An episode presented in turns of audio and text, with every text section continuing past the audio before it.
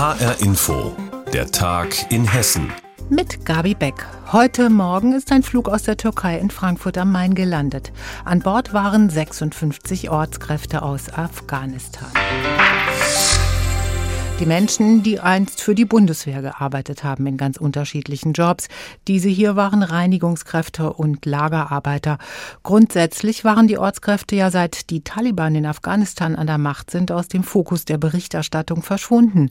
Und Deutschland hat gerade mit seiner eigenen Regierungsbildung zu tun.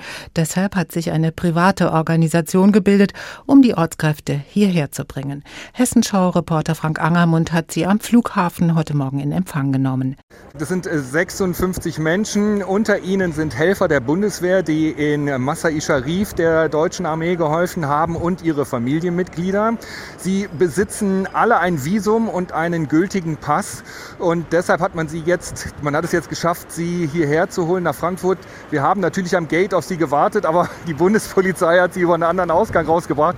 Jetzt stehe ich aber vor einem Bulli, vor einem Transporter, der die Menschen wegbringt, denn sie werden jetzt auf verschiedene Bundesländer verteilt. Wer hat diese Menschen denn nach Deutschland geholt? Wer hat das Ganze organisiert? Das ist eine, Partnerorganisation für afghanische Hilfskräfte. Das entsteht eigentlich aus der Bundeswehr und die agieren tatsächlich ohne Hilfe der Regierung. Die haben also selber über Listen sich die äh, Namen der Hilfskräfte organisiert und schaffen es, diese Menschen über ein Drittland hier nach Deutschland zu bringen. Und sie tragen bisher auch die Kosten. Denn die Bundesregierung befindet sich in einer Übergangsphase und dementsprechend ist da gerade der Wille nicht besonders groß. Während der Bundestagswahl war der Wille nicht besonders groß und jetzt in der Übergangsphase auch nicht, den Ortskräften zu helfen. Deswegen macht das dieser Verein und es war bisher eine sechsstellige Summe, die die ausgegeben haben für die Flüge. Das heißt, diese afghanischen Staatsbürger müssen selbst erstmal das Land verlassen, Afghanistan verlassen, um dann in einem anderen Land erstmal zu warten und von dort abgeholt zu werden? Ja, das ist es. Sie wechseln innerhalb Afghanistans wohl auch die Verstecke mehrfach, um nicht von den Taliban erwischt zu werden, suchen sich dann über Hilfsorganisationen einen Grenzübergang zu einem Drittstaat, der offen ist, der eben dann nicht kontrolliert wird oder über den sie rauskommen, dann in den Drittstaat. Und in unserem Fall hier der 56 Menschen ging es dann über diesen Drittstaat, den man nicht nennen will, weil sobald ich das jetzt sage, hat man mir gesagt, stehen Tausende von Afghanen an diesem Grenzübergang und der Grenzübergang wird geschlossen, fliegen also von dem Drittstaat in die Türkei und von der Türkei dann hier nach Frankfurt am Main. Werden denn jetzt noch weitere solche Evakuierungsflüge in nächster Zeit folgen können? Ja, es ist so, dass diese Menschen mit einem deutschen Visum, dieses Visum gilt aber nur für den November. Deswegen hat die Organisation jetzt so ein bisschen Zeitdruck, die Leute rauszuholen. Es gibt 500, die ein Visum haben und man geht davon aus, dass man bis Ende des Monats 150 hier nach Frankfurt gebracht haben wird. 56 Ortskräfte aus Afghanistan in Frankfurt gelandet. Kollege Werner Schliericke hat das Gespräch mit unserem Reporter Frank Angermund geführt. Es war der Schock am Freitag. Ein Mann war vor einer Schule in Witzenhausen in eine Gruppe Kinder gefahren. Zwei Mädchen, sieben und acht Jahre alt, wurden schwer verletzt. Ein achtjähriges Mädchen starb. Seit gestern steht nun fest, der 30-jährige Fahrer soll nach Aussagen eines Zeugen am Freitag mutwillig das Lenkrad in Richtung der Kindergruppe in Witzenhausen gelenkt haben. Die Staatsanwaltschaft ermittelt nun wegen Mordes und der mutmaßliche Täter wird als psychisch sehr krank eingestuft. Deshalb ist er jetzt auch erst einmal in der Psychiatrie untergebracht. Sina Philipps hat sich in dem Ort Gertenbach umgehört, wo das Drama seinen Lauf genommen hatte. Blumen, Hunderte Kerzen und Kuscheltiere stehen an der Stelle in Gertenbach, wo das Auto in die Kindergruppe gefahren ist. Manche Kinder haben sogar Bilder gemalt. Auf einem ist ein Engel zu sehen. Daneben steht, ich hoffe, dass es dir im Himmel gut geht. Der Ortsteil von Witzenhausen ist klein, gerade mal um die 1000 Einwohner. Man kennt sich und den Witzenhausener Klaus Ebel nimmt es deshalb auch so mit. Weil ich die Kinder auch kannte. Mein Freunde, die wohnen genau nebenan und deswegen haben wir die Kinder auch kennengelernt schon. Und das berührt einen schon, das ist ganz klar. Und inzwischen steht der Verdacht im Raum, dass der Fahrer absichtlich in die Gruppe der Grundschüler gefahren ist. Ein Zeuge hatte der Polizei entsprechende Hinweise gegeben. Vor allem das macht Patricia Funder zu schaffen. Auch mit dieser Info, dass es ein psychisch kranker Mensch sein soll, mir fällt es total schwer, mir das, mir das vorzustellen. Und ja, es macht so wütend und so hilflos. Der Gärtenbacher Armin Pagenkops fragt sich außerdem, ob der Weg, den die Kinder gelaufen sind, generell unsicher sei. Ist natürlich die Frage, wie ist das verkehrstechnisch gelöst? Ist das für den Bürger eine Gefahrenstelle. Auch eine Mutter aus Witzenhausen denkt seit dem Unglück viel über die Sicherheit ihrer eigenen Kinder nach. Oh, das geht tief rein.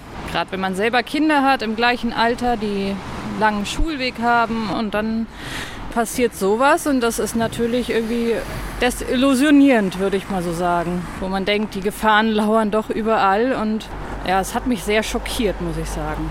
Auch wenn oder gerade weil im Moment viele verschiedene Theorien im Umlauf sind, betont Witzenhausens Bürgermeister Daniel Herz, erst einmal die Ergebnisse der Ermittlungen abwarten. Es wird jetzt in diese Richtung ermittelt. Es ist noch nichts festgestellt worden und äh, da jetzt irgendwie vorzuverurteilen, halte ich an dieser Stelle auch für den falschen Weg. Bis feststeht, warum genau der 30-Jährige in die Gruppe Kinder gefahren ist, wird es wohl noch eine Weile dauern. Die Staatsanwaltschaft spricht von einer großen Aufgabe. Für Bürgermeister Daniel Herz stehen die betroffenen Familien und die Kinder im Vordergrund. Die Stimmung in Witzenhausen ist gedrückt nach den tragischen Geschehnissen am Freitag.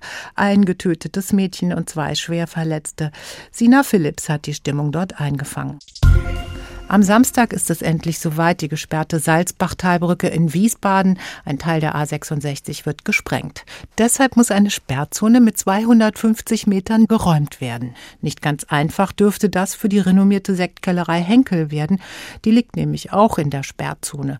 HR-Info-Reporterin Birgitta Söhling hat dort nachgefragt, wie sich der Sekthersteller absichern wird. Wenn es auf die Feiertage zugeht, ist Sektsaison. Im November läuft der Betrieb bei Henkel Freschenett in Wiesbaden auf Hochtouren, lacht Unternehmenssprecher Jan Rock. Wir wissen alle, es wird Weihnachten, Silvester noch mehr Sekt getrunken als sonst über das Jahr. Entsprechend haben wir dann eben zum Jahresende hin dann auch mehr Schichten, als wir es in der Sommerzeit haben. Jeder kennt den Gentleman in Schwarz mit Schnäuzer und Sektkelch, das Markenlogo aus den 30er Jahren. Es prangt unübersehbar an den großen Produktionshallen der Sektkellerei Henkel an der A66 bei Wiesbaden. Hier wird der Grundwein in riesigen Edelstahltanks zu Sekt vergoren. Die Gärhallen liegen direkt an der Salzbachtalbrücke und damit im Sperrgebiet. Das Unternehmen sieht dem großen Knall am Samstag aber gelassen entgegen, erklärt Jan Rock. Der Sprengmeister war mit uns selbst vor Ort, hat sich von allem überzeugt, auch gesagt, hier in den Gärhallen dürfte nichts passieren. Also der Sekt und die Sektproduktion werden nicht erschüttert werden. Schon im 19. Jahrhundert hat Henkel Trocken von Wiesbaden aus seinen Siegeszug angetreten. Der repräsentative Firmensitz mit Marmorhalle von 1907 ist heute Hauptstandort eines weltweit operierenden Unternehmens. Prickelndes und Hochprozentiges geht von hier aus in alle Welt. 100 Millionen Flaschen pro Jahr. Logistikchef Jörg Seifert. Wir lagern hier etwa 46.000 Paletten. 46.000 Paletten heißt letzten Endes, wenn man die hintereinander stellen würde, 1,20 Meter, hätten wir von hier eine Strecke bis hinter Frankfurt. 26 Meter hoch stapeln sich die Paletten im Zentrallager im Wiesbadener Stadtteil Mainz-Kastell. Wie von Geisterhand werden sie vollautomatisch bewegt. Geräuschlos und wendig sausen Mitarbeiter auf Gabelstaplern hin und her. Gerade mal eine halbe Stunde dauert es, bis ein LKW beladen ist. Doch dann wird es mühsam. Statt über die Salzbachtalbrücke quälen sich die Sattelschlepper seit Juni durch die Stadt. Jörg Seifert. Wir müssen es ja hinnehmen, aber das ist eines Teils anstrengend auch für die Fahrer. Anfahren, bremsen, anfahren, bremsen und das mit 25 Tonnen Beladung auf dem Buckel. Und zum Zweiten ist es auch nicht schön für die Menschen, die dort wohnen. Um der Rush-Hour zu entgehen, machen sich die Laster schon früh um vier oder spät bis um 22 Uhr auf den Weg. Was der Wiesbadener Oberbürgermeister einen verkehrstechnischen Albtraum nennt, ist für die Wirtschaft insgesamt eine enorme Belastung, erklärt Christian Gastel, Präsident der IHK. Nicht nur für die Lieferverkehre, aber auch einfach nur für die Mitarbeiterinnen und Mitarbeiter, die eben aufgrund der vielen Staus den Weg zu ihrer Arbeitsstelle eben nicht mehr in der Form finden, wie das ursprünglich mal der Fall war. Nicht nur bei Henkel Freschenet gibt es deshalb ein Aufatmen, wenn die Brücke am Samstag erfolgreich gesprengt wird. Einige Kisten Sekt sind für den Sprengmeister und sein Team schon drin, verspricht Jan Rock. Also das ist ja das Mindeste. Und ich denke, wenn das alles gut läuft, dann haben alle auch ein bisschen den Grund, mal diese Etappe zu feiern. Also sollten schon ein klein bisschen die Korken knallen. Denn dann steht dem zügigen Neubau der Brücke nichts mehr im Wege, auf den alle hoffen. Wenn die Salzbachtalbrücke gesprengt wird, dann müssen auch die Mitarbeiter beim Sekthersteller Henkel aus der Sperrzone raus.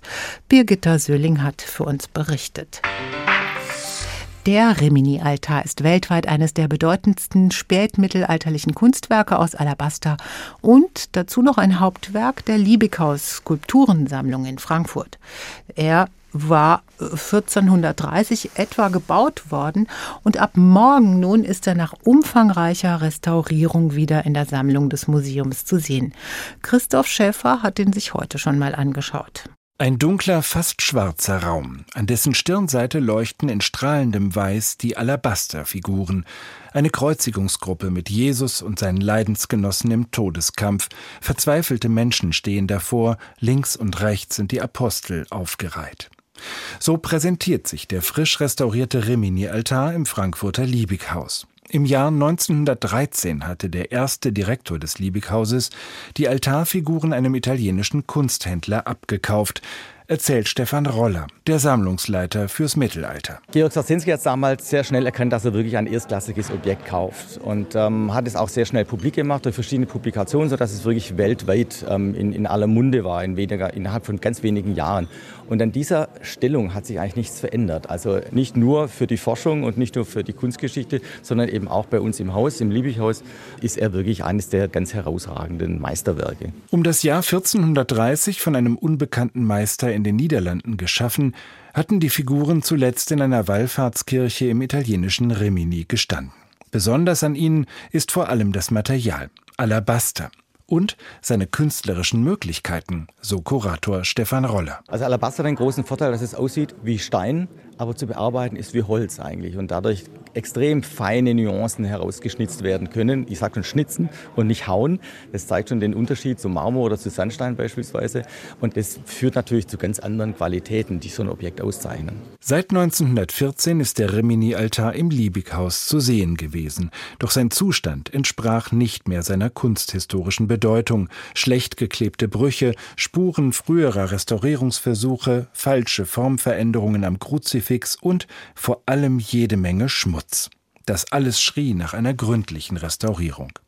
2017 machte sich Restaurator Harald Theis mit einem Kollegen ans Werk, wohl wissend, dass der Alabaster eine Diva ist, wie er sagt.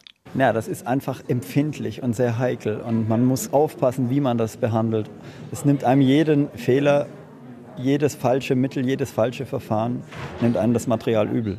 Da es den Restauratoren gelang, die Herkunft des Alabasters zu bestimmen, er stammte aus dem mittelfränkischen Steigerwald, konnten sie mit dem Originalmaterial Tests durchführen. Ergebnis: Der Alabaster löste sich schon nach wenigen Stunden in Wasser auf und selbst eine Bearbeitung mit Wattestäbchen hinterließ tiefe Spuren. Daher mussten Harald Theis und sein Kollege auf Wasser, Druck und Hitze verzichten. Sie reinigten die Skulpturen per Laser und entfernten die letzte Schmutzschicht mit einer Art Kompresse aus Gel. Das Material selber hat keine Klebekraft, sodass man es danach relativ einfach abschieben wieder kann. Also wird fest, wie so eine silikonartige Konsistenz, die man ganz schnell wieder dann rückstandsfrei abziehen kann. Ich muss nicht nachreinigen. Das saugt den Schmutz einfach auf wie eine Kompresse. Vier Jahre dauerten die Restaurierungsarbeiten, die in der Ausstellung rund um den wiederhergestellten Rimini-Altar ebenfalls gezeigt werden. Morgen ist es endlich soweit. Der Rimini-Altar erstrahlt in neuer, renovierter Schönheit im Liebighaus in Frankfurt. Christoph Schäffer hat berichtet. Und das war der Tag in Hessen mit Gabi Beck. Aktuelle Nachrichten und Berichte aus Hessen immer auch auf hessenschau.de.